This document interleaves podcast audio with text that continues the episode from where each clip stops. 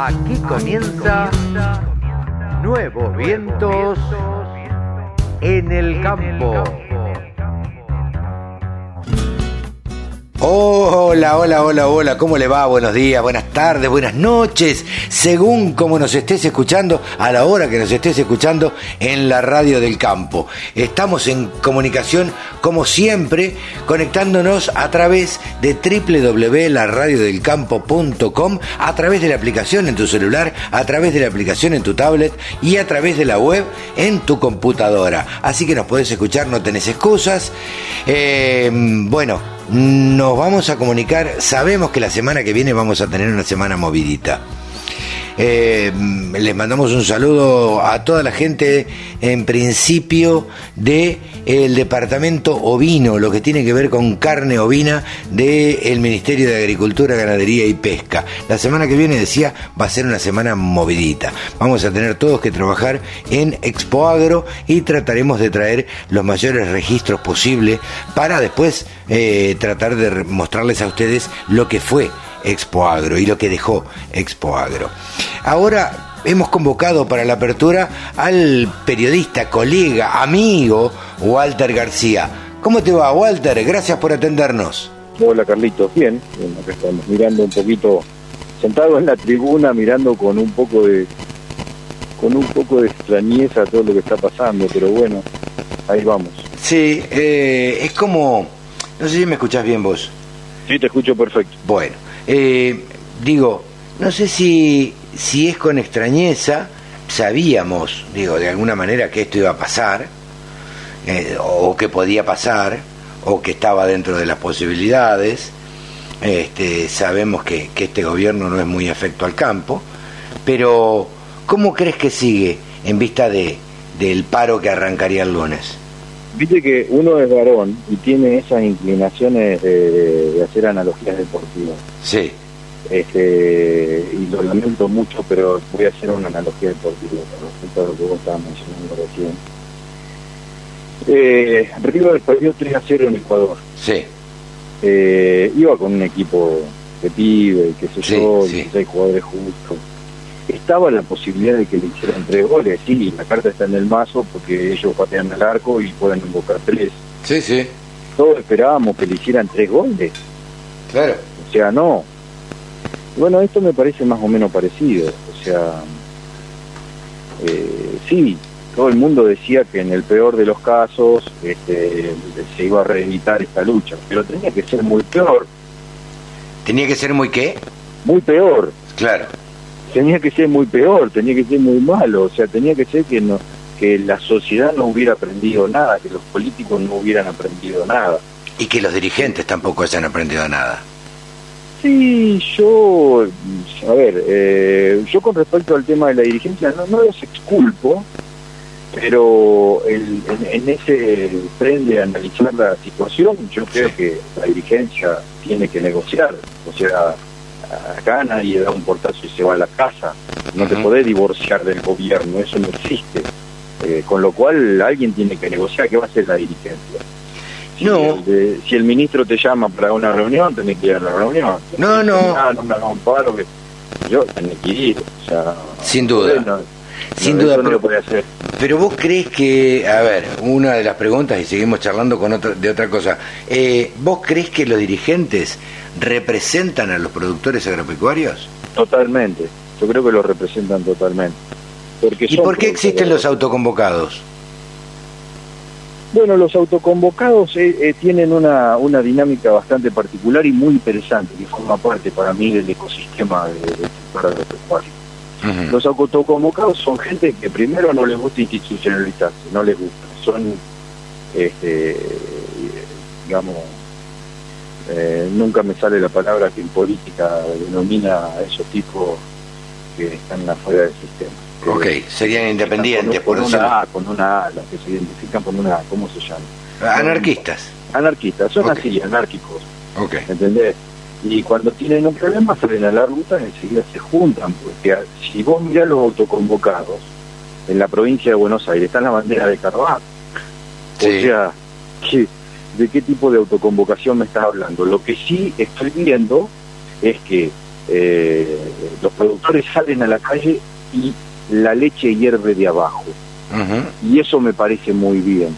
Yo siempre me acuerdo de un día estábamos en una en, en Entre Ríos, en, eh, Santa Fe, en un congreso de Carvape, en uno de esos congresos de Carvape, eh, perdón, de Confederaciones Rurales Argentinas, eh, y se discutía el tema de la de, los de los dirigentes rentados. y, y, Dardo Chiesa aportó una idea, no una idea, sino una mirada muy interesante. Acá todo lo que no se haga de abajo para arriba no funciona. Sí, claro. No funciona. Entonces, si nosotros vamos a decidir dirigentes rentados, tenemos que ir a las rurales y preguntarles cómo vamos a hacer para que los dirigentes sean rentados. Si las rurales no nos, no nos apoyan y no quieren dirigentes rentados, lo que todos nosotros estamos acá es, totalmente al nudo. Entonces, eh, volvemos sobre lo mismo. A mí, para mí, yo tengo bastante relación con, con, la, con los autoconvocados eh, no son, no dejan de ser institucionales. Si, si vos mirás, el auto, los autoconvocados presionan a la dirigencia, que me parece muy bien, insisto, yo creo que la leche hierve de abajo. Entonces, el dirigente tiene que representar no su propio proyecto, tiene que representar a sus dirigidos. yo necesito tal cosa. Bueno, ahora, ¿cómo haces vos para decirle a los autoconvocados, bueno, ahora salgan a la ruta y corten. No, no, sin duda. Es eh, imposible, tiene que ser al revés. Con los autoconvocados en la ruta, la dirigencia le dice, mire muchachos. Sí, tengo la gente en la ruta. Nosotros representamos a esta gente que está enojada por tal cosa. Y, y, y entonces eso se filtra, se hace un embudo y se negocia con cuatro tipos. Ahora, no son esos cuatro tipos los que manejan a los otros que están en la calle no, no funciona así. Eh, ¿Qué pensás que, va a pasar en Espadro? Hay mil versiones.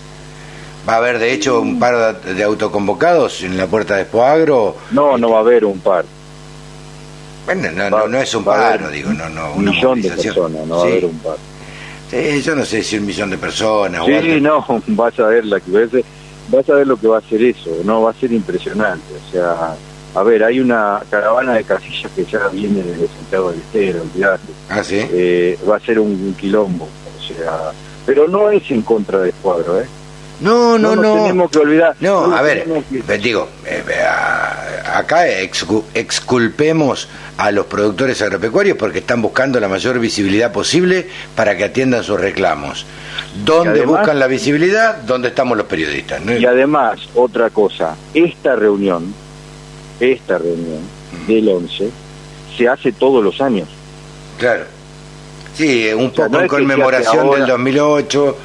Este, sí, Desde 2008 para acá se hizo siempre porque se, se, recuerda el inicio de, la gesta de 2008. Sí, sí, sí. Entonces, esta reunión, obviamente, cuando no había que protestar, bueno, iban cuatro tipos poniendo una bandera y un gazebo y ya está. Sí, sí. Ahora va a ser un mundo de gente.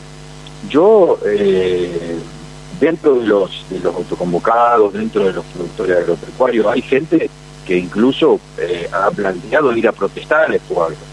Claro.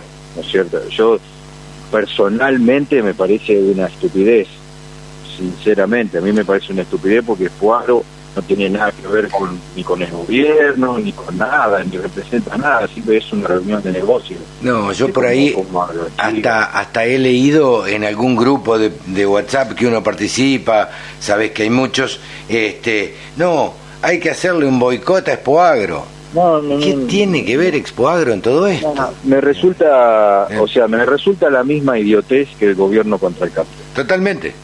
Totalmente. exactamente igual, pero del otro lado. Vos tocaste el tema. Eh, ¿Qué crees que piensa el gobierno del campo? No, no, no, el gobierno no piensa en el campo. O sea, el gobierno, un gobierno peronista piensa solo en términos políticos y, no le importa ni el campo, ni la producción, ni la industria, ni nada. Todos son términos políticos. Como son un partido del poder es un partido que, gana elecciones, no importa después con qué mensaje, eso es lo de menos, ni le importan los pobres ni nada, lo que le importa son los votos.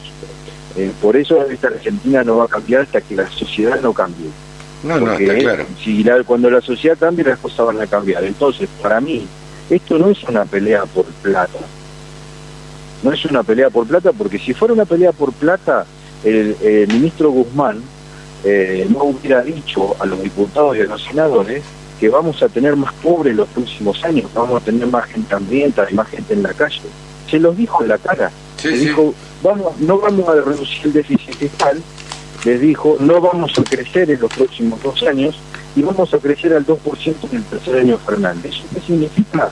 Que en los dos próximos años vamos a tener más gente en la calle porque el crecimiento vegetativo de la sociedad hace que vos necesites un crecimiento del PBI para poder meter a esa gente dentro del, del laburo. Si no tenés crecimiento del PBI, tenés desocupados y Mm. tenés hambrientos, más hambrientos. Entonces, y, y nosotros necesitamos crecer al 3% para empatar el crecimiento poblacional nuestro. Sí, Quiere sí. decir que si crecemos al 2, también tenemos desocupados. O sea que los próximos tres años vamos a estar peor. Ahora, frente a esa frente a ese discurso de- de- del señor Guzmán, ¿a vos te crees que, que a, a este peronismo fernandista le interesa la economía, la plata o algo? No le interesa nada, lo dijo claramente. Fantástico. Para mí- ¿Y entonces qué les interesa? No, les interesa simplemente eh, aplastar al último movimiento que le fue opositor y que los hizo perder, que los derrotó. Ellos ellos sometieron a la industria sin ningún tipo de inconveniente, a la industria los cachetean como quieren, y los industriales les, les importa nada, porque el industrial es el que tiene la plata. De última agarra, levanta lo- la lista, le deja los bulones ahí, y le Mm. dice, toma, acá tenés, si anda a la fábrica que yo me voy a Uruguay Claro. no, Sí, o a. Brasil. Sí, Eso sí, lo hemos visto, no es nada nuevo, no es en contra de los de los eh, de los industriales, es simplemente su, su forma de, de- de defenderse, Sí, claro, claro. ¿cierto? Como como la forma de, lo- de defenderse de cualquier argentino que tiene ahorro. A ver, la Argentina debe 360 mil millones de dólares en concepto de deuda, que no todo es externa.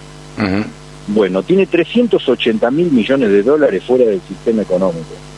Nosotros, los argentinos, nosotros, todos, vos, yo, todos, Sí. tenemos dólares acumulados bajo el colchón, en una, en una caja fuerte. En Habla por vos, yo no tengo ninguno. Bueno, yo tampoco, pero te estoy hablando en términos sociales.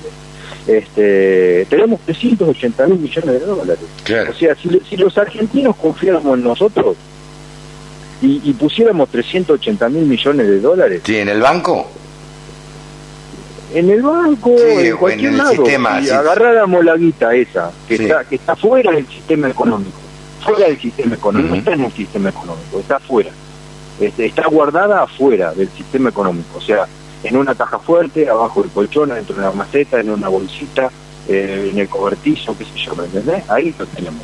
No está, no está en plazo fijo, ni en bono, ni en nada. Afuera del sistema económico.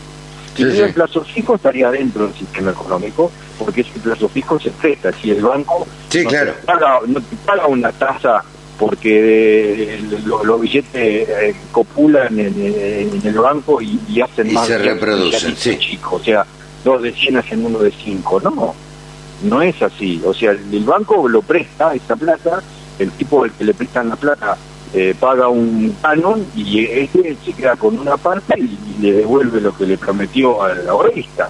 Sí, sí. Es así. Ahora, eh, eh, si nosotros lo tenemos en una caja fuerte, la caja fuerte no se reproduce en los dólares. Pero Sí, bueno, están ahí, quiere decir que nosotros no confiamos en nosotros mismos.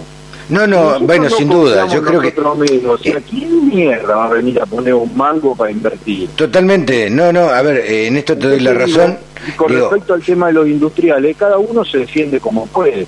Entonces los industriales dicen, no, le vamos, vamos a cerrarle la deportación, luego otra vez dicen, no se puede decir, bueno, pero le tengo que decir que sí, que le voy a decir que no. Le digo que sí, tengo invertido algo, bueno, esto ya se irán a ir y ya no hay ni otros. Entonces esperan.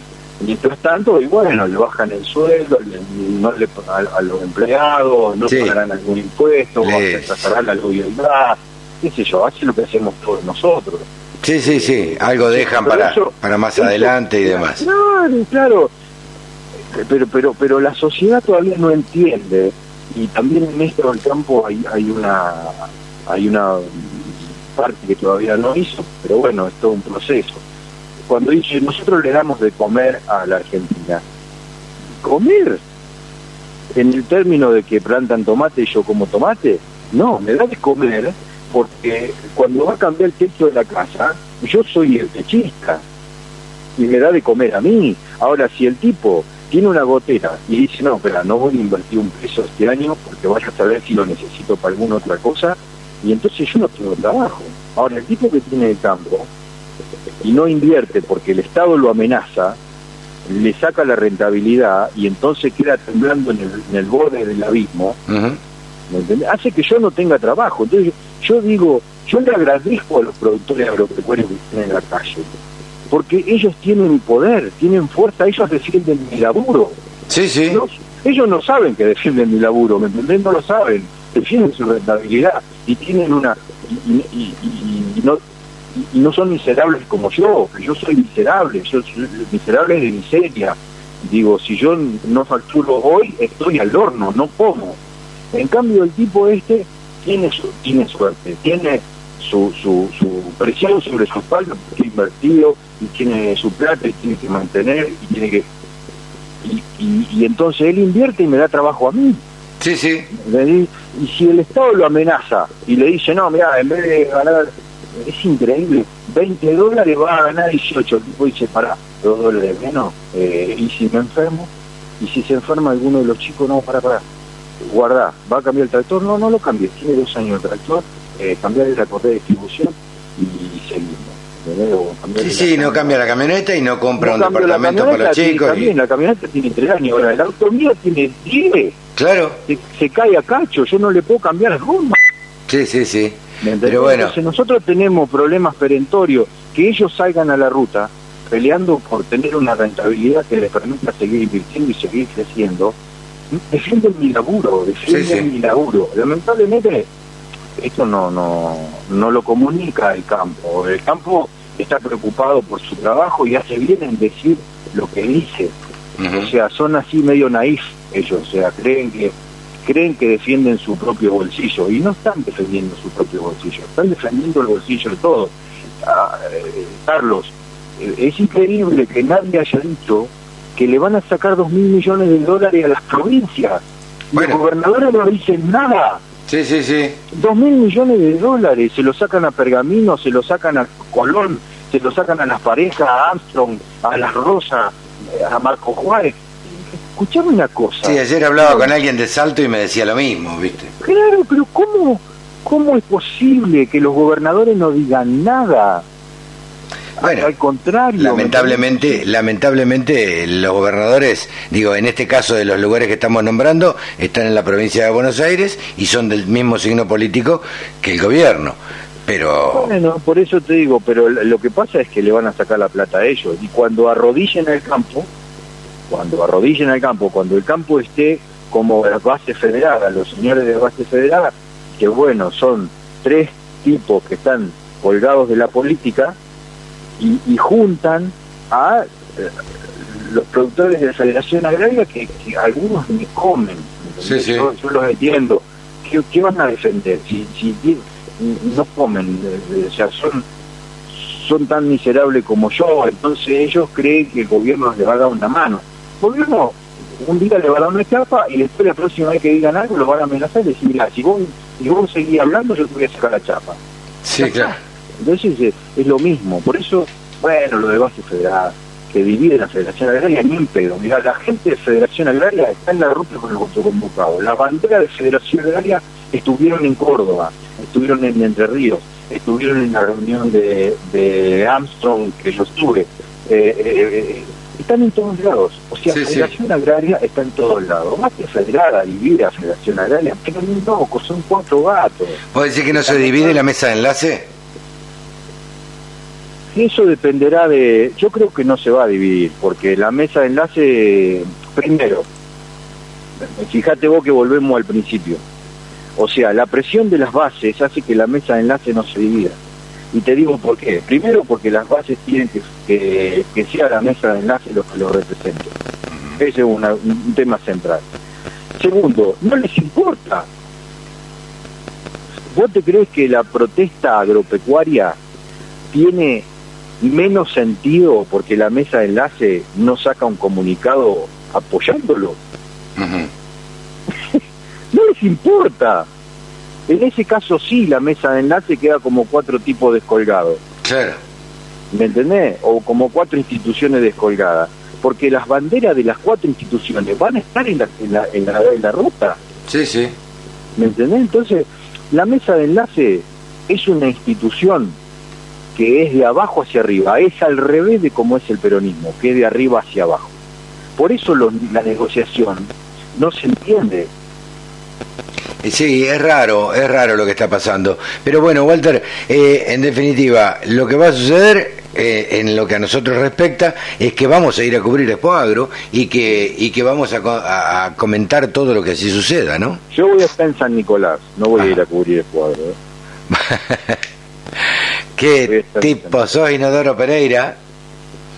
Eh, El renegado, digo. Ah, yo pensé que por el inodoro. No, no, no, digo, por lo Era renegado. por Pereira. Por lo renegado. Bueno, ¿cómo se llamaba el perro de Inodoro Pereira? Eh, uy, Diógenes. Diógenes. Sí. ¿Por qué se llama Diógenes? No tengo idea, no me. Ah, porque Diógenes, digamos, el, el, el primer filósofo eh, cínico Sí. es Diógenes. Ah, mira. Diógenes. Que ¿Pero qué tipo? eh, aparece. Alejandro Magno, que Sí. Alejandro lo, lo, lo veneraba a Diógenes. Ajá. Y, eh, y Diógenes vivía como en una cucha, porque él, él decía que lo, por eso es cínico, porque cínico viene de canis, Ah, de mira. perro, Ah, mira. ¿cierto? ¿Por qué? Porque él decía que los animales no tenían que disimular, No, ¿me claro. entendés? No, son Vivían- auténticos. Vivían como animales, entonces nosotros vivimos disimulando, vivimos siendo políticamente correctos. Sí, claro. Totalmente. Entonces eh, a- Alejandro Magno, que lo admiraba, lo va a ver. Y este vivía tirado en el suelo, como en una cucha, ¿viste? La gente le traía de comer y ese tipo de cosas, y lo escuchaba porque realmente era un tipo genial. Sí, sí. Este, entonces eh, se le presenta a Alejandro Magno y le dice, Diógenes, pídeme lo que quieras. Y entonces Diógenes le dice que te corres, que me tapas el sol. Qué lindo ¿Entendés? que es escucharte, cómo me gusta. Entonces, bueno, por eso el linchera, por eso el perro, o Sí, sea, sí. eh, Fontana Rosa y estos tipos, o sea, nadie pone lo que no tiene, mi amigo No, no. Carlito. No, seguro. y seguro. Fontana Rosa eh, no era solamente un dibujante o un negro que era capaz de, ah, de decir que la palabra pelotudo no era una mala palabra, Claro. explicarlo este, ante la Real Academia. Totalmente. Eh, nadie pone lo que no tiene y este tipo sabía quién era Diógenes y por eso el perro de linchera se llama Diógenes. Sí, sí, sí, sí. Waltercito, querido, eh, nos vemos en Expo Agro y charlamos un rato. Nos vemos en San Nicolás. Te mando un abrazo grande. Te mando un gran abrazo. Ha sido Walter García, un amigo, colega y, y compañero de tareas, que no, con el cual siempre nos gusta charlar un rato siempre para que nos cuente, para que nos dé su visión, que nos gusta, que estamos de acuerdo, que comulgamos y, y demás. Eh, pausa y seguimos en un ratito. Remates, buenas prácticas, siembra directa, pulverización. Toda la información en la radio del campo.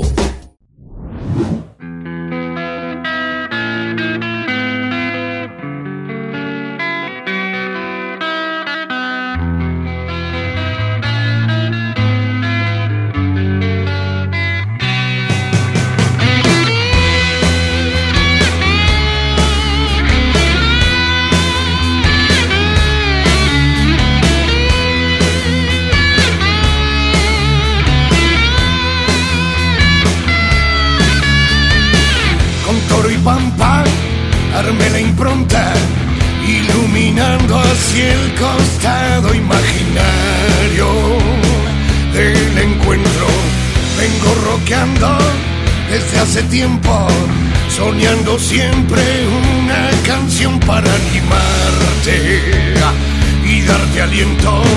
La melodía quiere llevar lo bueno y lindo de estar contento.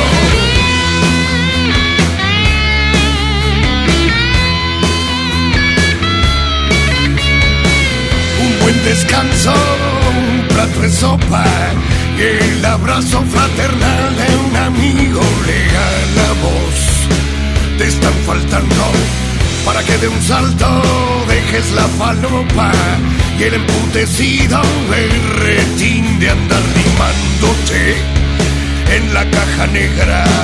Día domingo lejos de la ciudad, bajo el sol compartiendo entre amigos carne asada, pan, agua y vino, toro y pampa.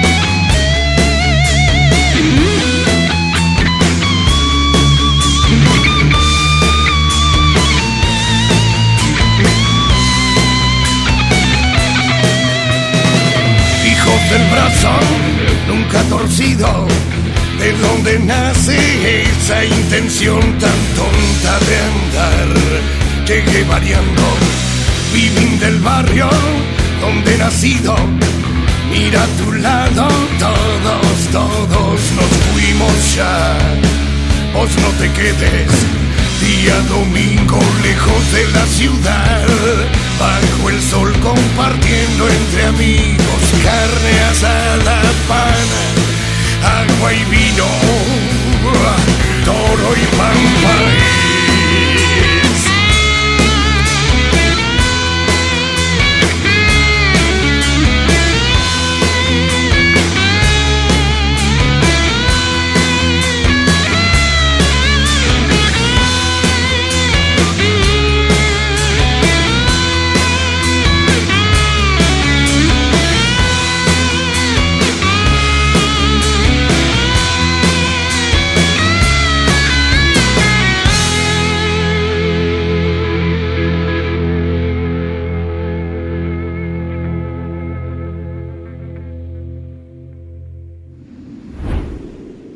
Escucha la radio del campo en tu celular. Bájate la aplicación.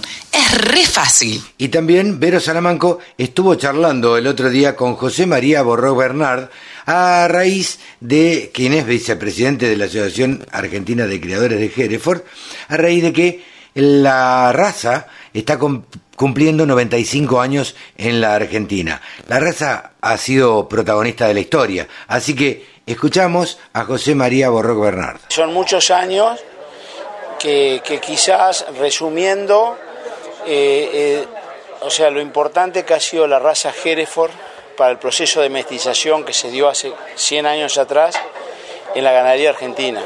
La raza Hereford es, es un protagonista principalísimo. No nos olvidemos que, por ejemplo, los ingleses, cuando desarrollaron la industria frigorífica en Argentina, para llevar carne de primera calidad al mercado de Londres, a Smithfield, que era el principal mercado concentrador de carne del mundo. Eh, no solamente armaron los frigoríficos, sino que se vieron en la necesidad, eh, a partir de ese sentido de la organización vertical y horizontal que tenían ellos, de armar sus propias estancias y empezar a criar el ganado ellos para después faenarlo, se aprovechaban lo que producían los productores generales, lo que se llamaba la zafra. Cuando terminaba la zafra, de engorde natural en esa época, empezaban a consumir lo que ellos producían en sus estancias. Y bueno, y ellos probaron las tres razas británicas y optaron por la Hereford por su nivel de adaptabilidad este, la calidad carnicera, podían tipificar muy bien en el gancho, es decir, un montón de cosas. Así que festejamos 100 años y, simultáneamente podemos decir que la Argentina está festejando 100 años eh, eh, junto con la Hereford eh, por todo lo que significó la raza para ese proceso de, mejoramiento de la ganadería. ¿Cómo fue cambiando el Hereford para adaptarse a la Argentina y expandiéndose en todo el territorio nacional? O sea, es notable, es decir, la raza Hereford hoy por hoy se ve en los lugares más complejos. O sea, vos vas a la Patagonia, encontrás Hereford, raza líder. Vas hacia el norte, Corrientes, este, encontrás Hereford. Vas hacia el oeste, encontrás Hereford. En Uruguay, por ejemplo, campos duros, de mucha piedra, eh, encontrás O sea, es una característica natural del Hereford, la adaptabilidad. es notable ver, por ejemplo, me ha tocado, yo, yo provengo de la provincia de Entre Ríos y tuve una experiencia de 15, 20 años produciendo en Uruguay. Y, se cría, es notable en campos duros eh, la capacidad que tiene el Hereford para adaptarse a esos campos complicados, desafíos ambientales sinceros y, bueno, y no perder hueso, no perder estructura, no perder peso, eh, seguir eh, con gran fertilidad, eh, con gran habilidad materna.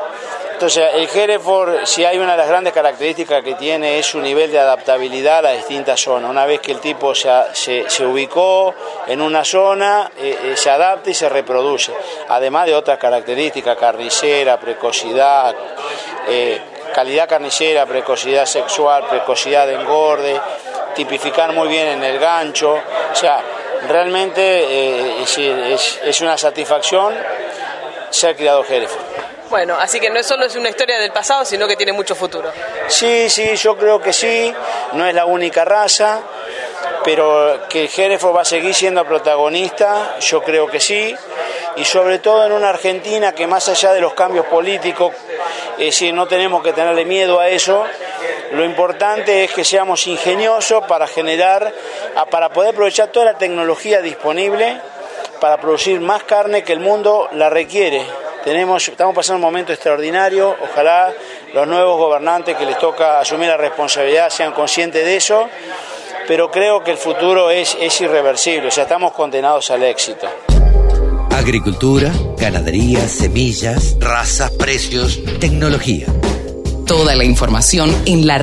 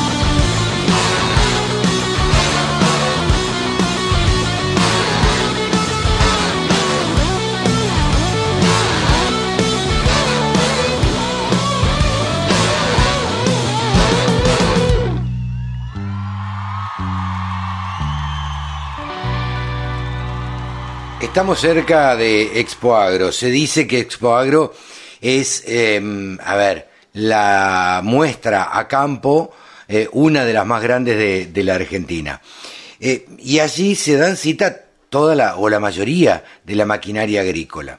A propósito de la maquinaria agrícola, el Instituto Hieral de Córdoba eh, hizo un estudio sobre la maquinaria agrícola y sobre las fábricas eh, y sobre lo que significa para la Argentina. A propósito de eso, charlábamos con Marcos Cohen Arasi. Me parece muy importante primero destacar como hito la realización del estudio.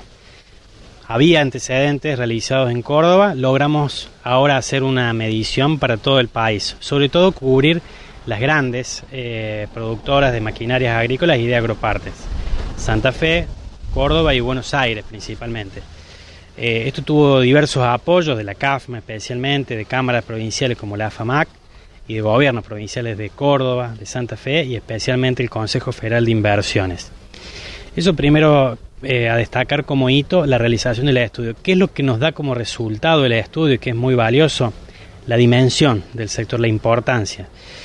Tenemos primero confirmado que existen 1.200 empresas que fabrican o maquinarias agrícolas o agropartes o, las dos cosas. Es un número que hasta ahora eh, no se tenía, no se, estimaba un número, pero en general el número con el que se contaba era un número que no era exacto, andaba alrededor de las 800 empresas, lo que suele solía mencionarse, y, y ahora podemos confirmar que son 1.200 las que corresponden al sector, todo empleo industrial. No estamos contando aquí comercio, ni concesionarios, ni talleres de reparación, solamente es la ONU industrial. Además, hay muchas otras empresas relacionadas que, dependen de forma indirecta del sector. El otro gran eh, resultado es el empleo, 27.000 puestos de trabajo relacionados y una fuerte eh, paridad entre Santa Fe y Córdoba en materia de empleo. Entre las dos explican el 80% del empleo ese que, que estamos haciendo referencia. En un menor nivel de importancia aparece Buenos Aires, y la otra cuestión que me parece sustancial eh, a destacar es la importancia local que tiene este sector. Si uno ve los grandes números nacionales, quizá 27.000 puestos no sea tanto o, alguien podría eh, dudar de su importancia relativa comparado, por ejemplo, con otras industrias, con el sector agrícola, con el sector comercial, eh, que, importa una gran cantidad de puestos de trabajo. Pero lo que es notorio, lo que es destacable es la importancia local. Tenemos localidades destacadas como Armstrong, en donde 20% de la población eh, depende de un empleo directo de, fábricas de máquinas o de agroparte. Y eso se repite en Las Parejas, se repite en Montemaíz, en Córdoba y en una serie de localidades de tierra adentro, digamos, que por eso es importante resaltarlo para que cuando se definan las políticas públicas de orientación, de políticas para, para el desarrollo productivo, se tenga en cuenta que este sector no hay que medirlo ponderar su importancia solamente a nivel agregado, sino la importancia regional que tiene para el desarrollo de comunidades que están lejos por ahí de los centros de, toma de decisiones, lejos de las capitales, de los grandes aglomerados. Exactamente, entre Córdoba, Santa Fe y Buenos Aires promedian el 85% de las empresas eh, que confirmamos como parte del sector que se declaran como familiares, 98% prácticamente de las empresas son de capital nacional, o sea, en ese 1% están las multinacionales. Eh, son datos destacados, un rol pyme preponderante, 95% de las empresas tienen menos de 100 empleados, cerca de dos tercios tienen menos de 20. Eh, son empresas eh, muy interesantes desde el punto de vista de su contribución al desarrollo local, a los encadenamientos que ocurren en ciudades tierra adentro, como, como decía, y especialmente en la zona este de la provincia de Córdoba, especialmente sureste y sur de la provincia de Santa Fe, donde más notorio se ve. Escucha la radio del campo en tu celular. Bájate la aplicación. Es re fácil. Hace frío y estoy lejos de casa. Hace tiempo que estoy sentado sobre esta piedra. Yo me pregunto, ¿para qué sirven las guerras? Tengo un cohete en el pantalón Vos estás tan fría como la nieve a mi alrededor. Vos estás tan blanca y yo no sé qué hacer. La otra noche te esperé bajo la lluvia dos horas, mil horas, como un perro llegaste, me miraste y me dijiste, loco, estás mojado, ya no te quiero. En el circo, vos ya sos una estrella, una estrella roja que todo se lo imagina. Si te preguntan, vos no me conocías, no, no, te tengo un corte en el pantalón. Vos estás tan fría como la nieve a mi alrededor. Vos estás tan blanca que ya no sé qué hacer.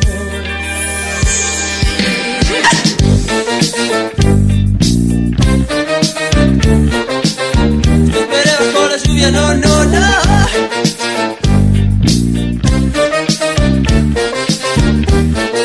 Ajá,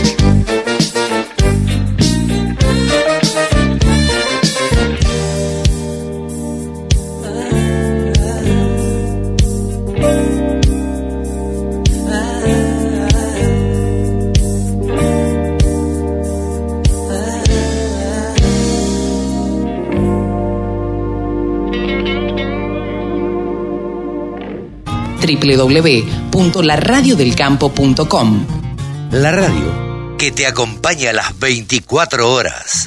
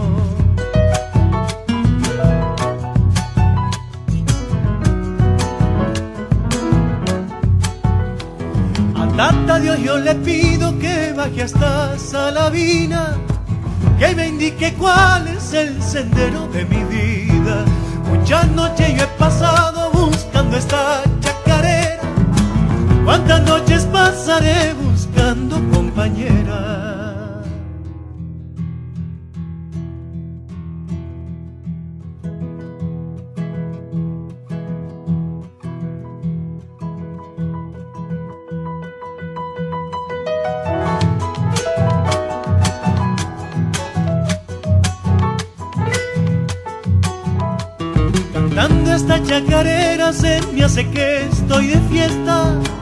Y es como un rayito de luna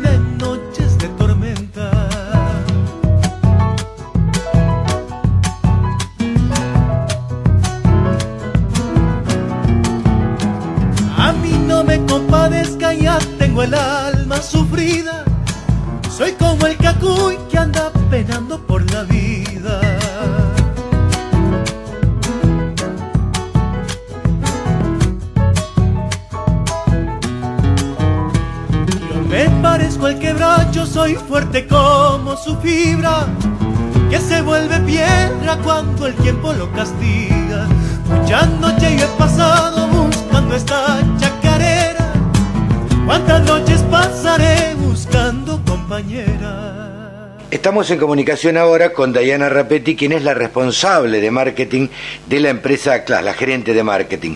¿Cómo estás, Diana? Buen día, gracias por atendernos. Hola Carlos, buen día, ¿cómo están? Muy bien, muchas gracias. Y, y la verdad que lo que nos convoca eh, en esta época del año siempre es decir, bueno, eh, está cerquita Expoagro, arranca Expoagro y es, a ver, la- el primer evento grande que hay en el año. ¿Cómo va Class? ¿Con qué cosas va Class? ¿Con qué productos nuevos? Eh, ¿Y con qué expectativas, Dayana? Bueno, nosotros ahora estamos preparando el stand, estamos a pleno con los preparativos de, de todo lo que significa una exposición de esta magnitud, eh, donde vamos a estar con toda nuestra línea de productos, desde las cosechadoras más grandes como la Lexion 780, hasta su hermana más chica que es la Tucano 560, que también tiene toda la tecnología que tenemos disponible para el productor.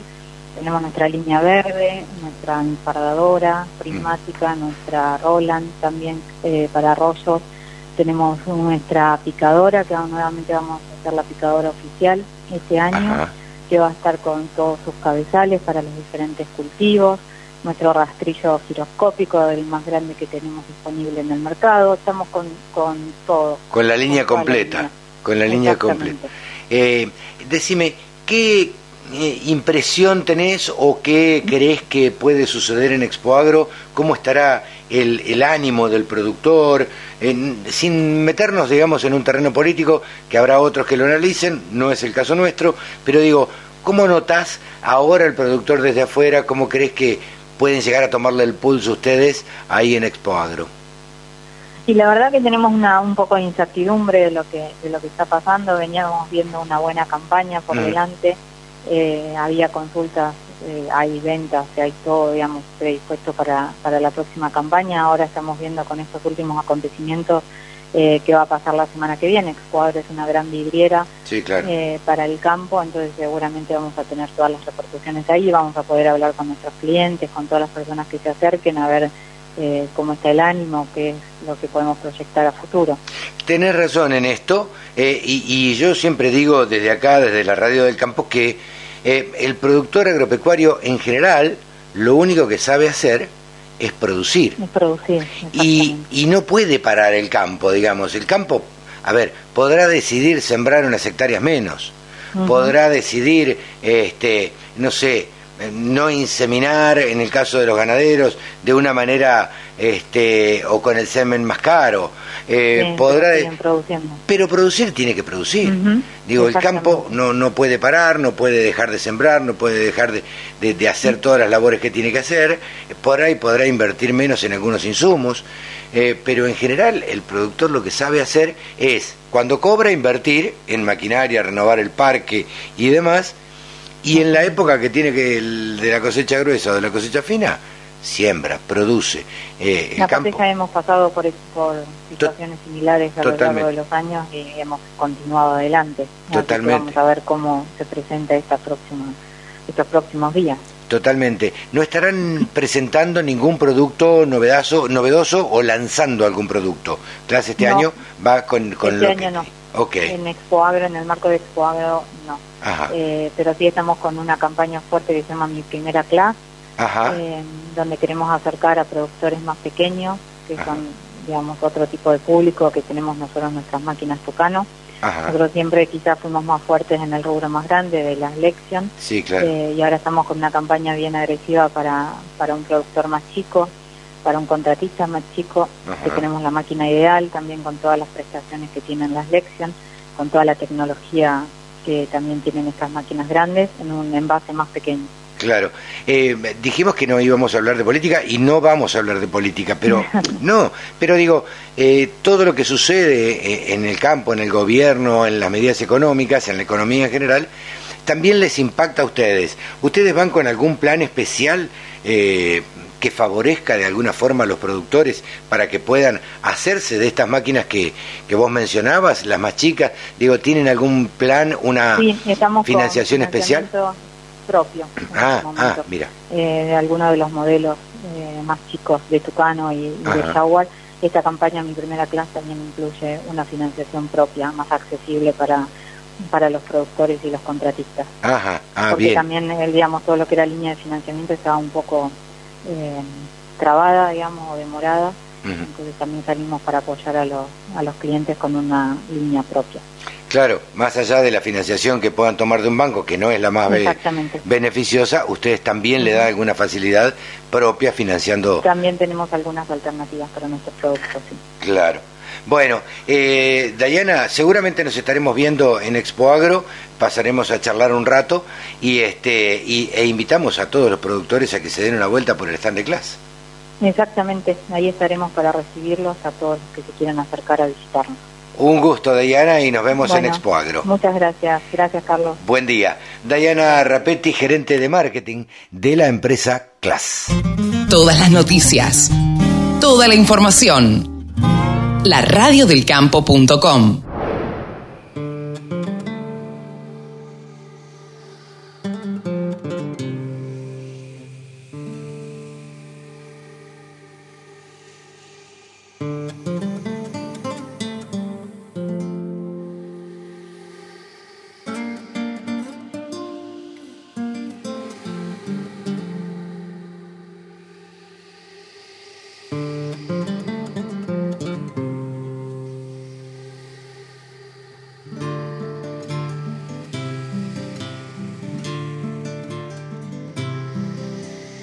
Tiempo al tiempo tengo que esperar. Es la idea y suele condenar. Tu mirada vuelve a penetrar mis pupilas lejanas. A ver si todo acaba aquí.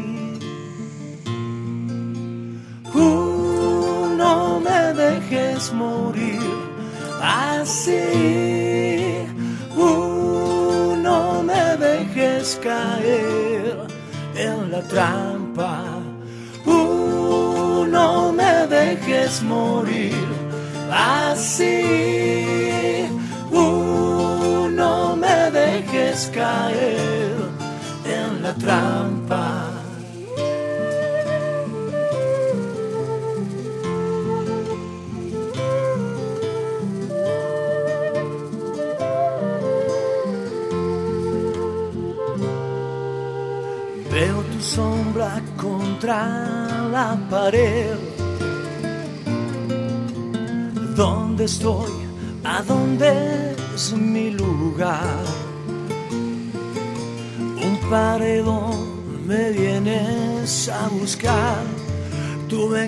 Venganza me alcanza. A ver si todo acaba aquí. Uh, no me dejes morir así. Uh, no me dejes caer en la trampa. Uh, no me dejes morir así.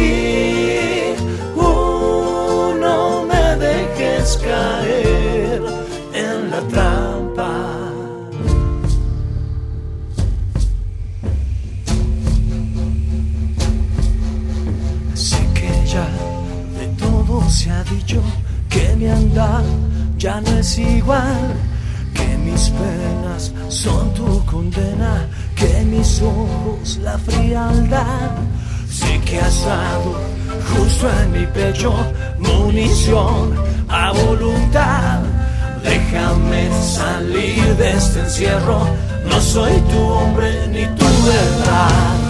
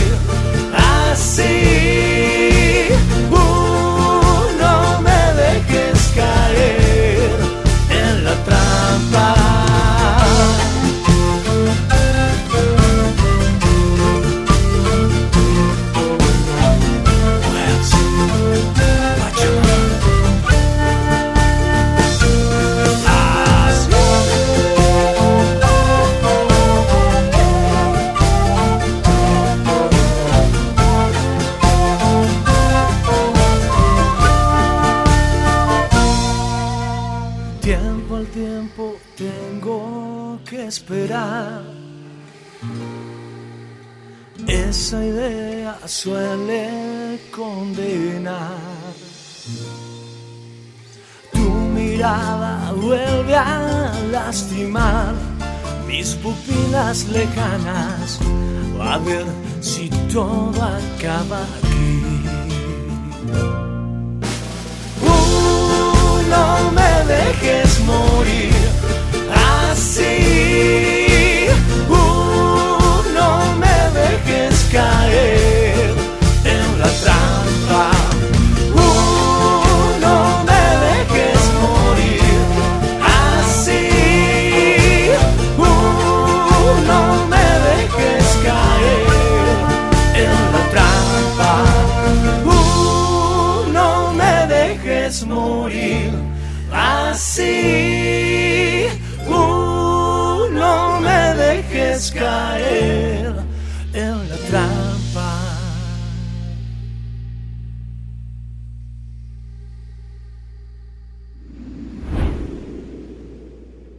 La radio del campo. Toda la información y los temas de interés de un productor agropecuario.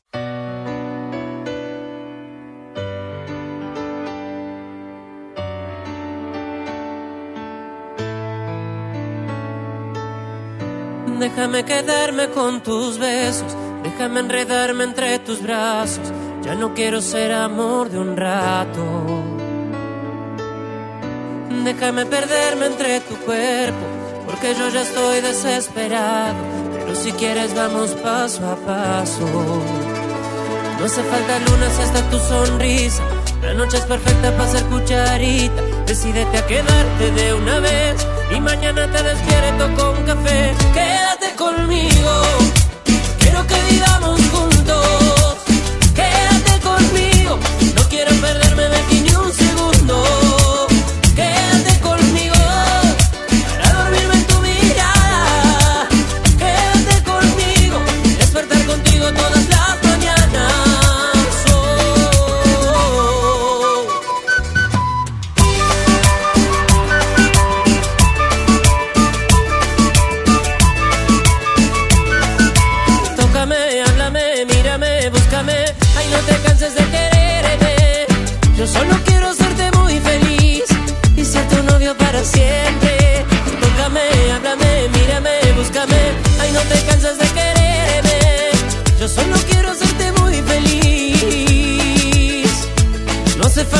si está tu sonrisa.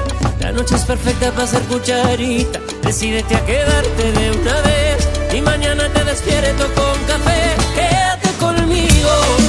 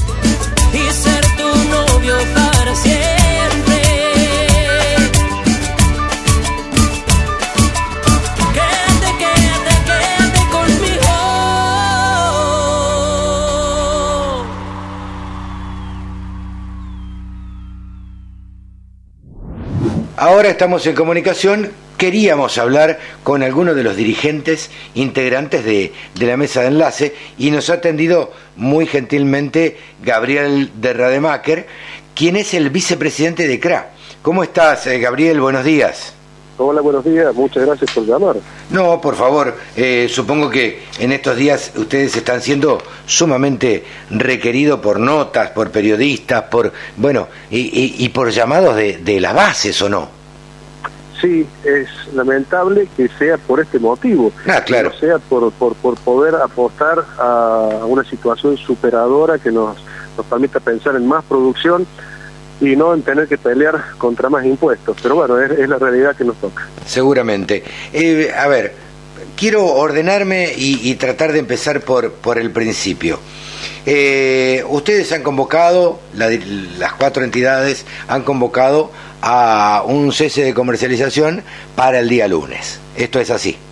Sí, para granos y hacienda en pie. Granos y hacienda. De la hora cero del lunes hasta las 24 horas del próximo jueves.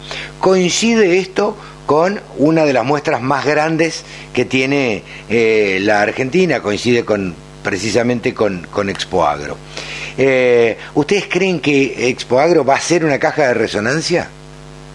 Y seguramente, a ver, eh, resonancia a donde se junten productores este, va, va a existir, va a haber, y evidentemente este, la afluencia de productores a Expo Agro va a ser un motivo de, comentario de toda esta situación, independientemente del cese de comercialización, de toda la situación que se está viviendo en torno a este escenario poco propicio para la, producción que, que, está generando este incremento impositivo, que viene siendo una tendencia desde la asunción del presidente Fernández, aclarando que esto eh, no es una, acción o una medida contra un sector político, contra una bandera política, es contra un paquete impositivo que se transforma en limitante de la producción, es contra un esquema de múltiples tipos de cambio que se transforma también en un factor distorsivo para la producción, es contra una maraña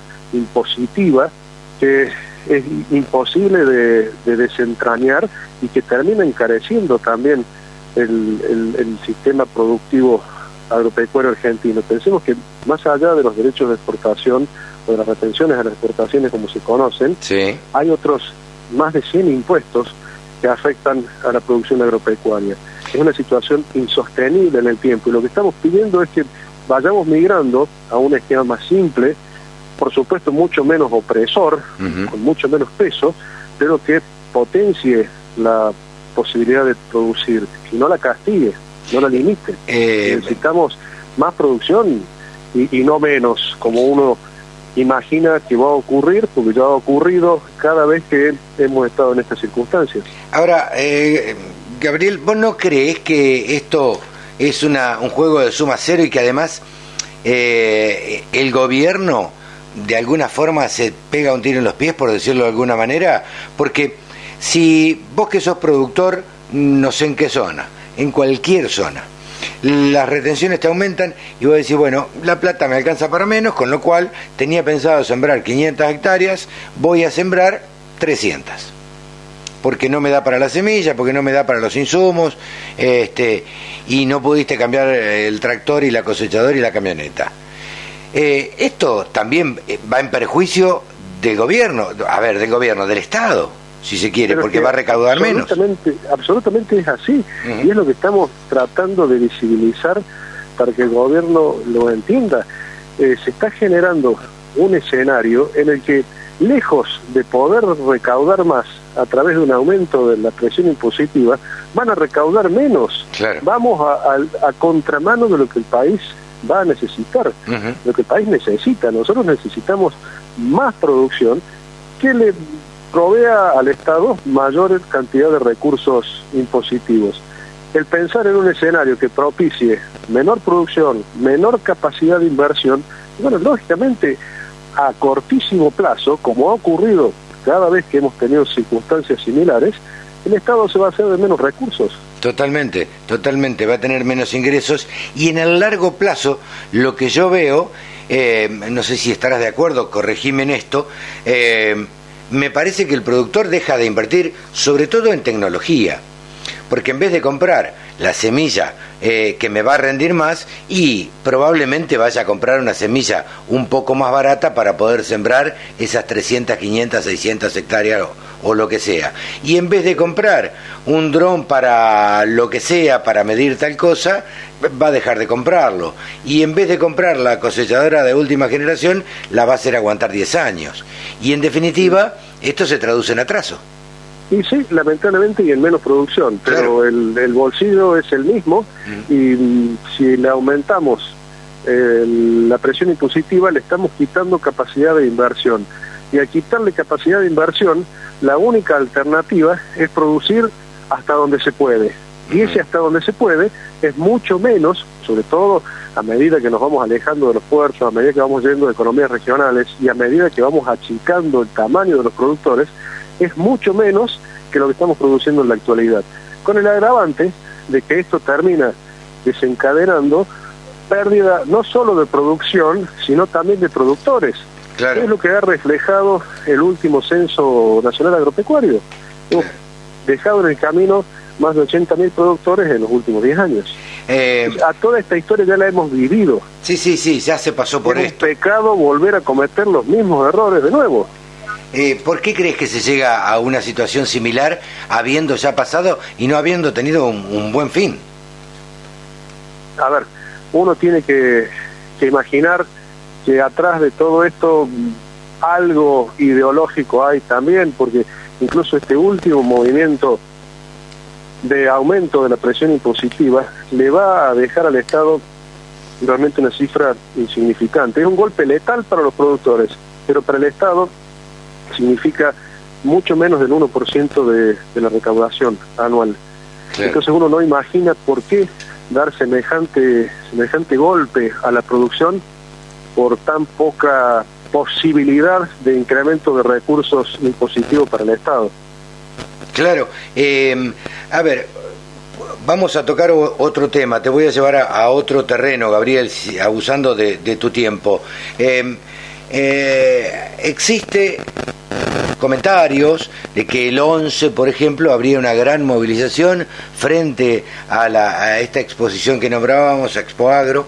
Eh, pero esta, esta- ustedes no han convocado eh, a ninguna reunión o a, ningún, eh, a ninguna agrupación, ¿no es cierto? No, no, no, desde la comisión de enlace no, Bien. en absoluto. Eh, se habla de los autoconvocados. Si yo te pregunto por qué existen los autoconvocados, porque según tengo entendido son los productores agropecuarios de alguna manera que no se sienten representados por ninguna entidad. ¿Es así o no? Sí, o aquellos productores que no tienen una participación habitual en las distintas entidades, a veces simplemente porque no disponen del tiempo o no tienen la vocación de hacerlo, no necesariamente sea porque no se encuentran este, debidamente representados, simplemente no, no tienen vocación de pertenecer activamente a ninguna de las cuatro. Claro. Después directamente eh, están de alguna manera asociados siempre a alguna de ellas, ya sea por una cuestión de compra eh, de, de- de insumos o de venta de productos o de hasta de, de afinidad de reuniones. Siempre se termina participando en alguna de ellas. ¿no?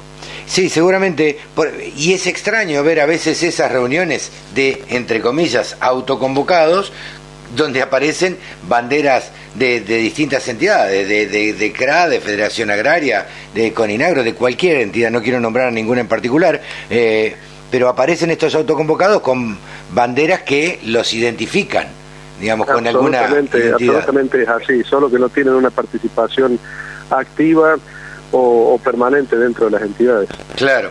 Eh, ¿Cómo querés que se resuelve todo esto de acá para adelante, Gabriel? Eh, yo creo que el gobierno tiene la llave en sus manos para mm, poder frenar un, un conflicto absolutamente innecesario y, y, bueno, en, en intensificar esta vocación de diálogo que, que ha propuesto, este, pero llevarlo a un terreno de diálogo constructivo y resolutivo y que no aparezca como nada más que una pérdida de tiempo, como un ganar tiempo en el mientras tanto. Este, yo creo que el gobierno tiene la posibilidad de realmente avanzar en un esquema eh, verdaderamente sustentable de políticas de, de mediano a largo plazo que hoy no existen. Eh. y que estamos absolutamente convencidos de que son necesarias para el país. Estamos hablando con Gabriel de Rademacher, eh, quien es el vicepresidente de CRA. Ahora, está claro lo que vos decís. ¿Crees que el gobierno puede llegar a dar marcha atrás? Eh, ojalá que sí, ojalá que sí, porque realmente es necesario discutir todas estas cuestiones, porque si no, eh, lamentablemente el, tiempo nos va a dar la razón y, el próximo balance económico que haga el Estado va a ser mucho menor del que puede hacer en este momento. Y para colmo, con pérdida en el camino de muchos productores. Claro. Eh, bueno, seguramente nos cruzaremos eh, en Expo Agro si es que tienen tiempo de andar recorriendo. Eh, lamentablemente veremos un Expo Agro sin dirigentes, calculo yo, porque no van a esperar ustedes que vayan los, los dirigentes nacionales, ¿no es cierto? O mejor dicho, los, los que ocupan cargos ejecutivos. veremos, veremos. La, idea es poder estar presentes poder este, acompañar la, la, muestra y bueno, lógicamente escuchar a los productores también. Mientras más cercano estemos de los productores, mejor va a ser el diagnóstico que podamos tener. Claro. Eh, bueno, Gabriel, te agradecemos muchísimo este contacto con la Radio del Campo. Seguramente estaremos siguiendo todas las alternativas de lo que suceda de aquí en adelante. Esperemos que no tengamos o que no ah, exista eh, un 2008, ¿no? Esperemos que no. Realmente es el escenario que nadie quiere pensar en llegar. Perfecto. Así que Gabriel, a la, a la cordura de todos. Gabriel, muchísimas gracias por este contacto. Eh, te agradecemos muchísimo y seguramente seguiremos charlando en cualquier momento. Muy bien, muchas gracias a ustedes por el llamado. Gabriel de Rademacher, vicepresidente de Confederaciones Rurales Argentinas. Con un solo clic, descarga la aplicación La Radio del Campo. Después, solo tenés que ponerte a escuchar tu radio.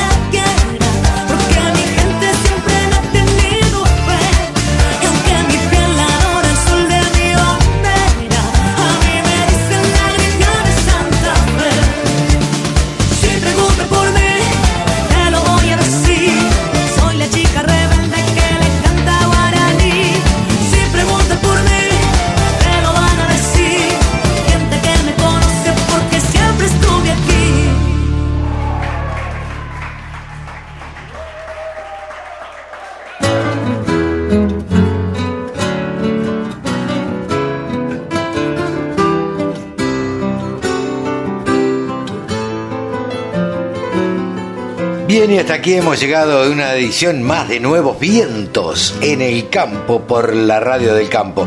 Nos volveremos a encontrar dentro de una semana ya con todo lo que haya acontecido, con parte de lo que haya acontecido en Expo Agro. Estaremos transmitiéndoles todas las novedades y todas las cosas que allí sucedan. Esto de los autoconvocados. Ahora parece que la última novedad es que Federación Agraria no se sumaría al paro este que han convocado algunas entidades. Eh, era bastante lógico. La estrategia del gobierno es dividir a la mesa de enlace. Me parece que lo está logrando. Ojalá que los productores se mantengan unidos y de esa manera puedan luchar por sus derechos o lo que creen son sus derechos. Nosotros nos estamos despidiendo hasta dentro de una semana, señoras y señores. Esto ha sido Nuevos Vientos en el Campo por la radio del campo. Chau, que lo pasen bien.